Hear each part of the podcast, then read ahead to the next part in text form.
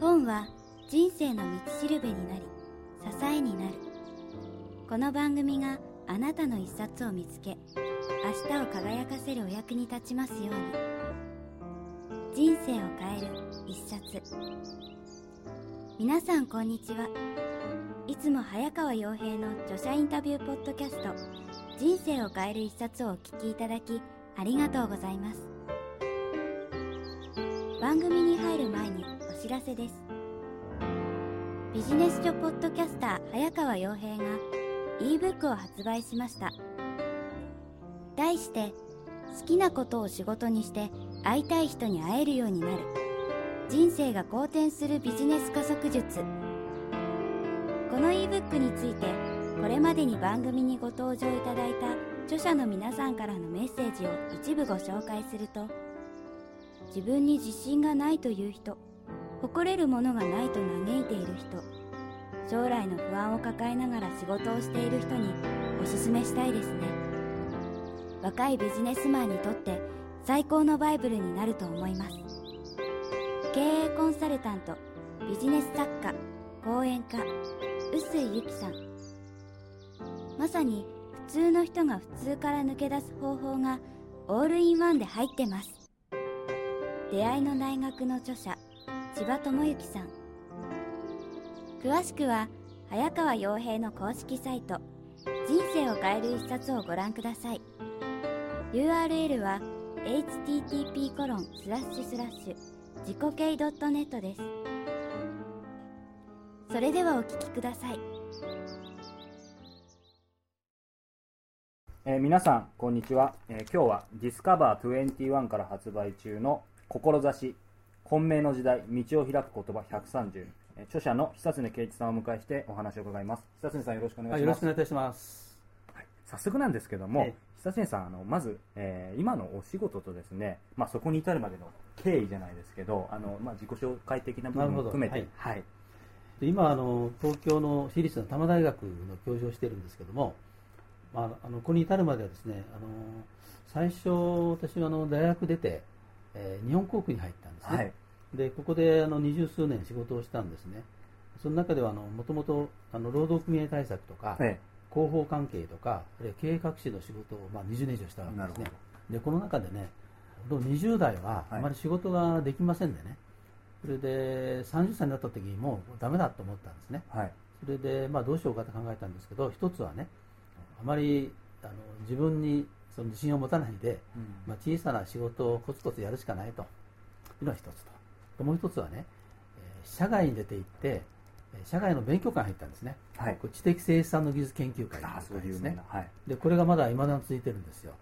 で、この2つをやろうとしたんですね。はい、で、そのことが僕の人生にすごく大きい影響を与えたんですねなるほ。で、仕事の場面でいろんな勉強をしますよね。ど、はい、で一方で、あの、社外のさまざまな、あその、ビジネスマンとか、あるいは先生たちと出会ってね、まあ、この2つが相まって、両方とも非常にまあうまくいくようになったのがええ。40代に入ってからと。なるまあ、こういう感じなんですほど、ね。でこの知的生産研究会っていうのはビジネスマンが本を書こうという志を持った会だったんですよね。それが良かったと思うんですけど、えー10年経ってねはい、40歳の時に「図解の技術」って本を書いたんです、はい、でこれが結構話題になりましてね当時はまだ早かったんですけど、えなるほどっていう人も結構いてえはい、話題になったんですね。でそれを読んだ、えー当時多摩大学のお学長だった野田和夫という先生がですね、ええ。これ読んだんですよ。で呼び出しがありましてね。えで君ねこの考え方は素晴らしいのですぐ会社辞めなさいって。で、えー今度僕が仙台に作る県立大学を作るので、そこの教授にするからすぐ会社辞めなさいって言いまえすね。すごいですそれであの半信半疑だったんですけども、えー家族全部連れてえそれから3年後に行くことになったと。えはい、それがあの仙台の県立の宮城大学ですね、えでここの教授をまあ10年ほどやったんですね、はい。でそしてまあこの10年経ってえはい、あの向こうでまあ非常に地域とうまくやってましたしね、非常に良かったんですが、私の盟友というかな、非常に尊敬する寺島実郎というね、人がいますよね。はい。で、この人があの学長に、玉大の学長になることになったので、え。で私がそれを補佐するということで、えー仙台から出てきたと、まあ、こういうことになってるんですね。だから人の縁っていうのはすごいですすね。ごいですね。だから人と会った時に縁を大事にするということが重要で、あはい。えーだなとお互い改めて思ってます。なるほど。まあ今、あの、縁とおっしゃったように、まあ先ほどインタビュー始まる前にもお話ししたんですけど、あの、今回、まあ一つのさんご紹介いただいた、ええ樋口雄一さんも、えーゆいちゃんね。はい、うんゆいちゃんということで、あの、うんえっと、中学時代？いや、あの小学校のね、はいえ4年生とか3年生ぐらいですかね、にあの近所にいたんですよね。で近所にいたあの、まあ、子供たちが遊んでたんで、ええ。その中の一人だったんですよ。それで、その後ね、ゆいちゃんからゆいちゃんってて、はい。僕はあの警母ちゃんって言われたんですけど、その後、ゆいちゃんどうしてるかなとは思ってたんですけど、えわかんなくて、で、それがですね、突然、樋口雄一という人からメールが来ましてね、はい。あの樋口雄二と申します。私はあ頭のいい人悪い人の著者なんですがああのお分かりいただけますかと実は私は大分県中津市に住んでいました子供の時はね。その時警部ちゃんという人がいましたがあなたは警部ちゃんですかと言ったんですよ。メールで。えー。それでもうパッと分かりましたね。でお互いにもう寝れないんですよね。で電話で話して。で数十年ぶりに新宿で会って。でお互い名前とか名前は知ってるんだけどまさか分かりませんでしょ。しかも文章と図解ですから ライバル関係にありますよね。だから知らずに会ってたらねはい。いや難しい関係だと思うんですけどねまあ幼馴染なので、はい。非常にうまくコミュニケーション取れて、で私が玉田に行くことになったんでえー一緒に行かないかということでうまくできましてね、うんで今現在その表現力とかはい。の玉大ということで、まあ、文章と図解両方合わせて、ね学べるよということでええ PR してるわけです、すごいですよね。今同じ玉大でですもんね。そうですね。皆さんぜひどうぞ わかりました。はいで、えー今回の志、えー、混迷の時代道を開く言葉130ということで、うん。えーこの中に、まあ、歴史上の人物であったり、えーまあ、トップアスリートの名言というものが、まあ、もう非常にぎっしりと詰まっていて、はい。あのーすごい、えー読むだけであの、まあ、モチベーションが上がったりワクワクしてくるんですけども、あのそもそも一つ目さんこの本を、まあ、書かれた理由というかきっかけみたいなものを教えてください。えー2005年の正月にね、えー先ほど言った私の田舎の大分県中津市に帰ったんですね、えその時にあの福沢諭吉の生まれ故郷なんですよ。福沢諭吉福沢会館に記念館に行ったんですね、はい。そしたらね、まあ、改めて見たんで福沢諭吉偉い人だなと思ってね。それからですね記念館を回ろうと思い出しましてね、それで現在までに、まあ、4年半近く経つんですが、うん。えー285巻まで行きました。すごいですこれすごいエネルギーで回ってるんですね。これあの時間もかかるそれからお金もかかる体力もいる、え3秒揃わないとできないんですけどね一応それでやってきたんですよ。でその中でね得たことがありましてねえはい。日本にはなんて偉い人が多かったんだろう。うん。それからこういう偉い人はですね日本人の美質を唱えている人が多いんですね過去の。でこういう人の人生をねやはり人に伝えることも僕の役目ではないかなと思うようになったんですよ。それでまあ今年からね、えーまあ、従来の図解コミュニケーションを中心とした著作はもうそうですね、えっと、今度の本で88冊目になるんですけどすごい。すごい量出してるんですね。で一方でねあのその人物記念館の旅はい。これをまあライフワークにしようとしているので、えまあ、ここで得たものをね若い人に伝える仕事をしようということで今年からそれを始めるんです。どでもうすでに数冊準備してるんですけどね、ええ。この第1作目がね実はこれなんですよ、ああなるほど。だから僕にとっては記念すべき本でね。それから内容自体も、まあ、よくできたと思うので、はい。非常に気に入ってうん。ぜひ若い人に読んでもらいたいなと思ってるんです、ああなるほど。はい。あのまあ4年半でえっと280巻ぐらいとおっしゃいましたけど。えもうすぐ300巻。はい。年間70以上ぐらい単純に。そうですね。50から70ぐらいを回ってる。ちょっとあれですかまあその回り方っていう話になっちゃうんですけど やっぱりえっとある程度の期間取ってそれで一気に結構回るみたいな感じそれは仙台にいましたからね、はい。だからあの東北はね車で回れるでしょ。ああはいそれから東京に出てきた時にちょっと回る。それから公演があった時にはその近所を回る。え例えばあの、えー公演依頼がね田舎から来ることあるんですよね。で行きたくなかったんですけど なんか記念館がありますか聞いたら渡辺先生のとこにはあ渡辺崋山先生の記念館があります。じゃあ参りますとか言ってね。交通費が出ますよね。それで、まあ、そういうことを繰り返しながら非常に厳しいスケジュールで、はい。えーやってきたわけですね。これをずっと続けようと思ってるんですよ、そうですね、うん。じゃああの、まあ、久常さんお忙しい中あの講演をお願いしたい人がいたら そうね。近くに記念館こういうのがありますよというふうに記念館のパッケージお願いします。可能性は高まると。わかりました。たいと思いますね。はい。はい。ありがとうございます。はい。さそれでですね今回のこの本書「えー、志」ということで、まあ、130名言があるんですけどもこの中でまあどれもあの自分の子供のような感じかと思うんですけれども、特にまあ好きな言葉があればあの教えていただきたいんですか、えー、と私のねあのブログが書いてるんですけど、はい。このブログはね2004年の9月28日から書き始めて、え今日で1740日ぐらいなんですね。で、ま、毎日書いてます。で私のその時の目標はねはい。あのたまたままあ書くつもりでただ書いてたんですけど、うん。途中から毎日書こうかなと思ってその時講演でよく使ったんですけどねえー松井秀喜のはい。連続出場記録が1768なんですね、はいでそれを超えるって言ってみんな笑うでしょ、はい。そうやったんですよ。ところが今月中に超えることになりまして。すごい。でそれは僕の人は非常に大きな目標だったんですけどね。あの、まあ、いろいろ工夫しながら書いてはい。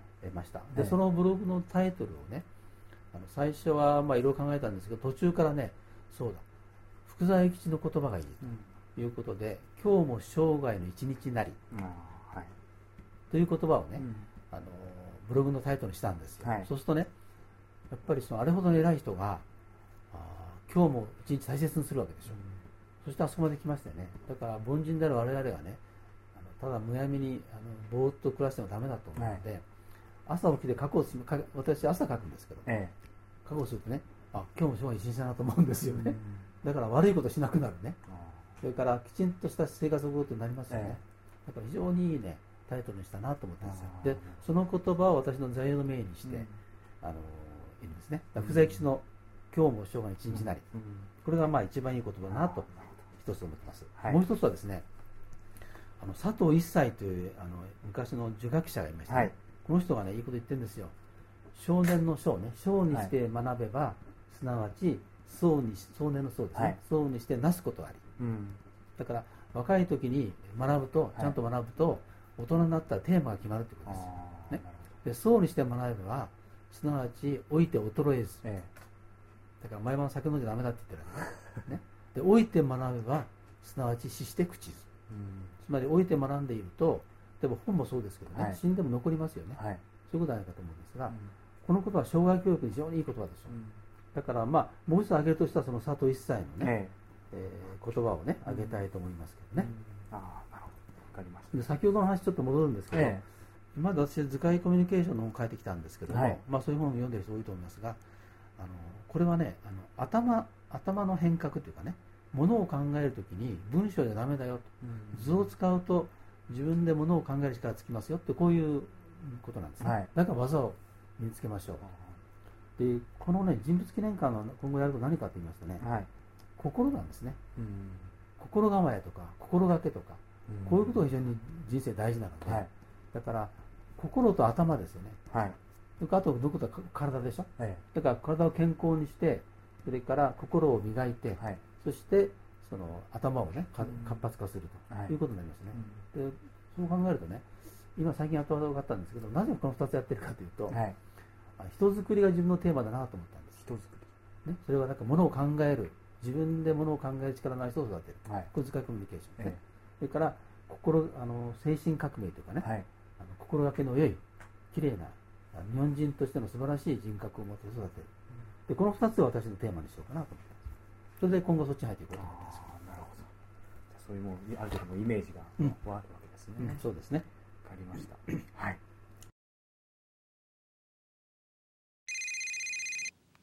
俺だ。ジャック・バウアいいか。一度しか言わないぞ。楽ちん FX ーララ早く楽ちん FX だ。楽ちん FX OK だ。何が楽ちんなあとは自分で調べてくれ。ちょっと。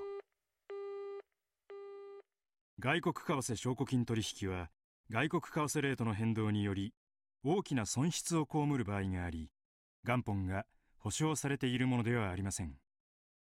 お取引の内容を十分に理解した上で自らの判断でお取引してください FXCM ジャパンで、えーまあ、先ほどちょっと松井秀喜の名前が出てきましたが、ね。うん。あの僕もこの志の中を読んでいて、まあええ松井秀喜の言葉で心が変われば行動が変わる、はい。行動が変われば習慣が変わる習慣が変われば人格が変わる。人格が変われば運命が変わるってすごい、まあ、好きな言葉なんですけども、あのーこの志の中で、まあ、あの人物記念館をいろいろ回られた中から結構ピックアップされたものが多はい。いかとは思うんですけども、まあ、それだけにとどまらずこういう松井選手だったらあとイチロー選手のものとかも入ったりしてるんですがそこには何かもう人物記念館以外にも入れようと思われた理由とかって何かあるんですか？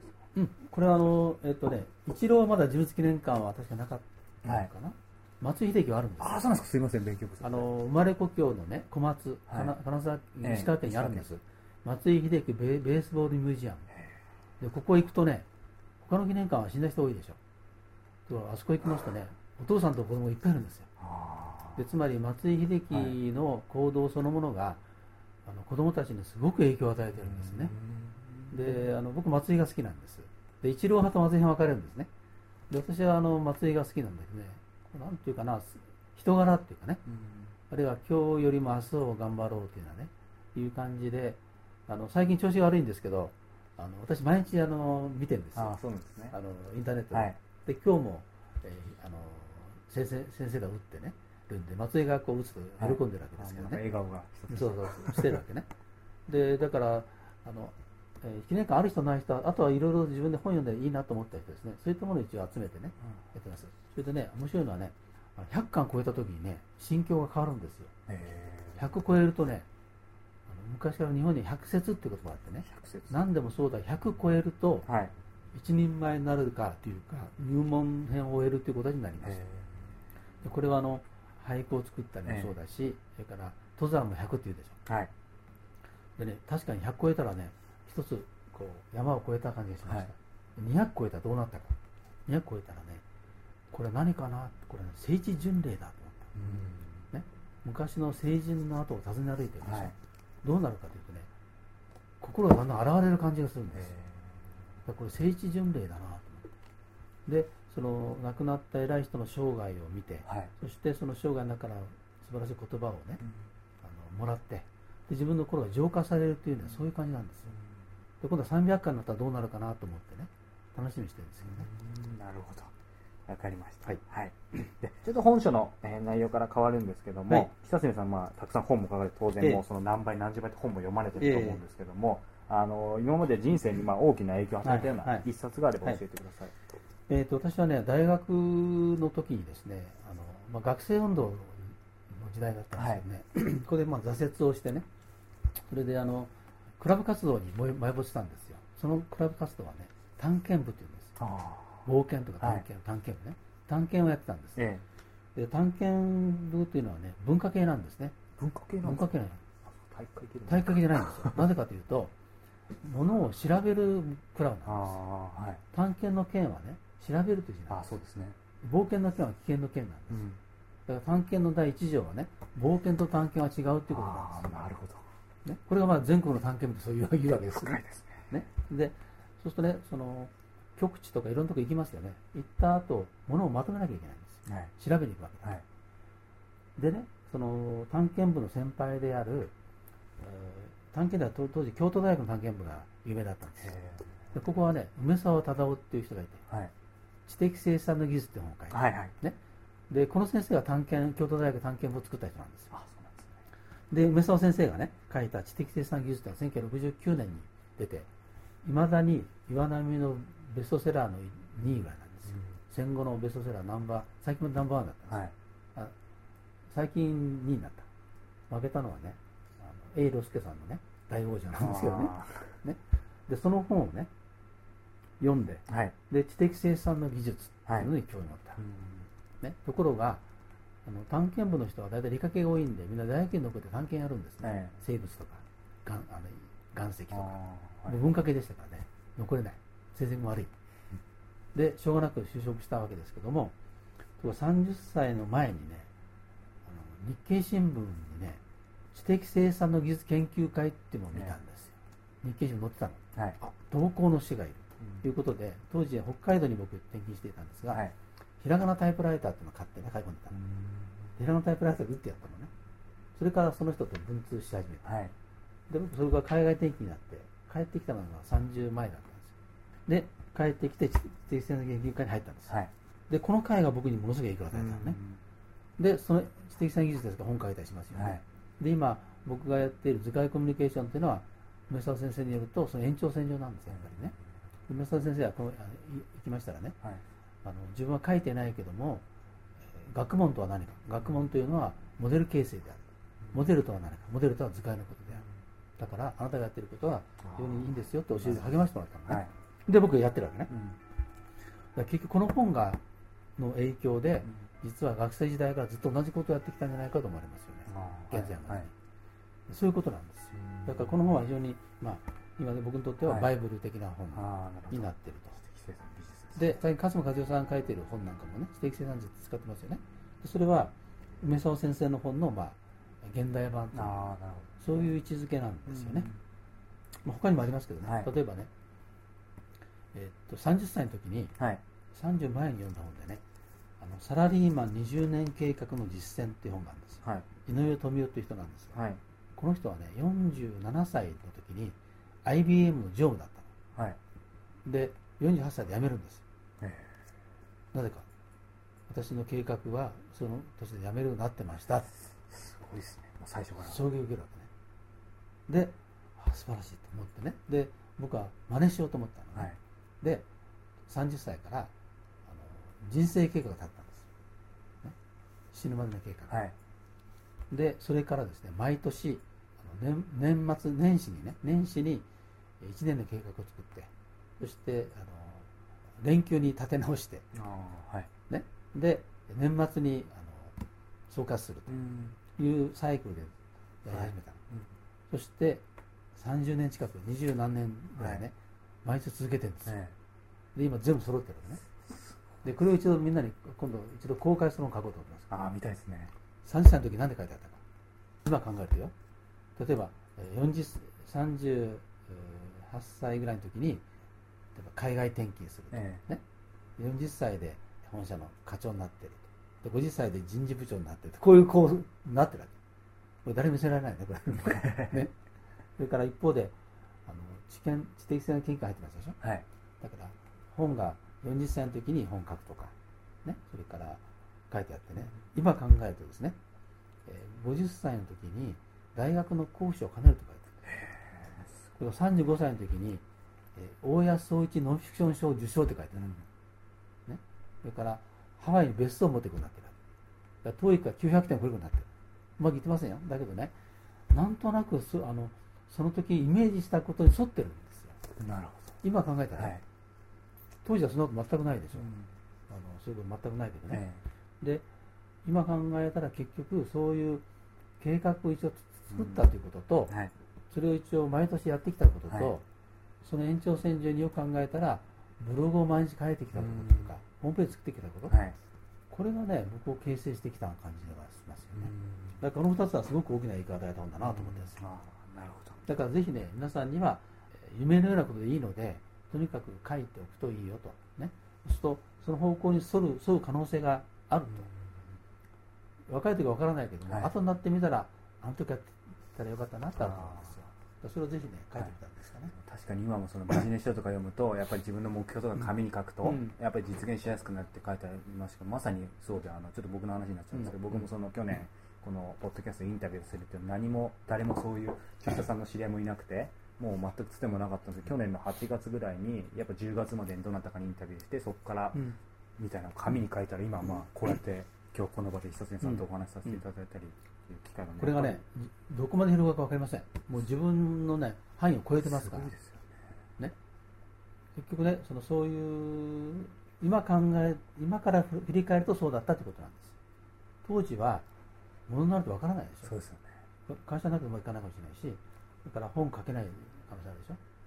だけど面白いから一生懸命やったのね、一生懸命やってて延長線上にそういう世界が開いてきたっていうこと。よく考えたら能力とかから見たら僕らより上の人はもう山ほどいましたよ、うん。会社でも多いし仲間でもね。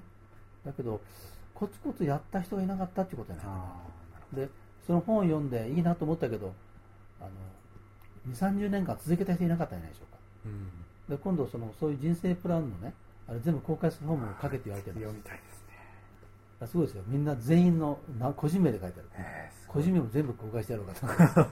ライバルである誰々も追い越すとか書いてあるでしょ。そういうの。お金もいくら貯めてるとかね、はい。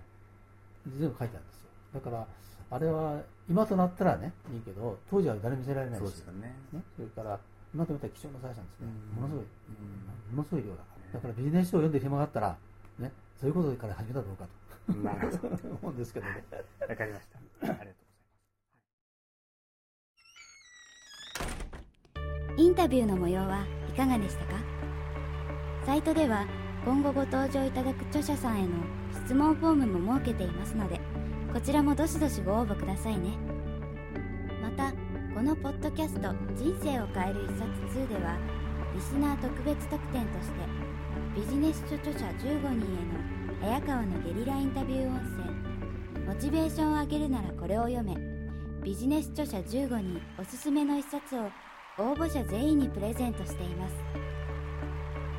ダウンロード先は iTunes 上に配信されている PDF 無料プレゼント。ビジネス著者15人ゲリラインタビューをご覧くださいね。それではまた次回のポッドキャストでお耳にかかりましょう。ごきげんよう。さようなら。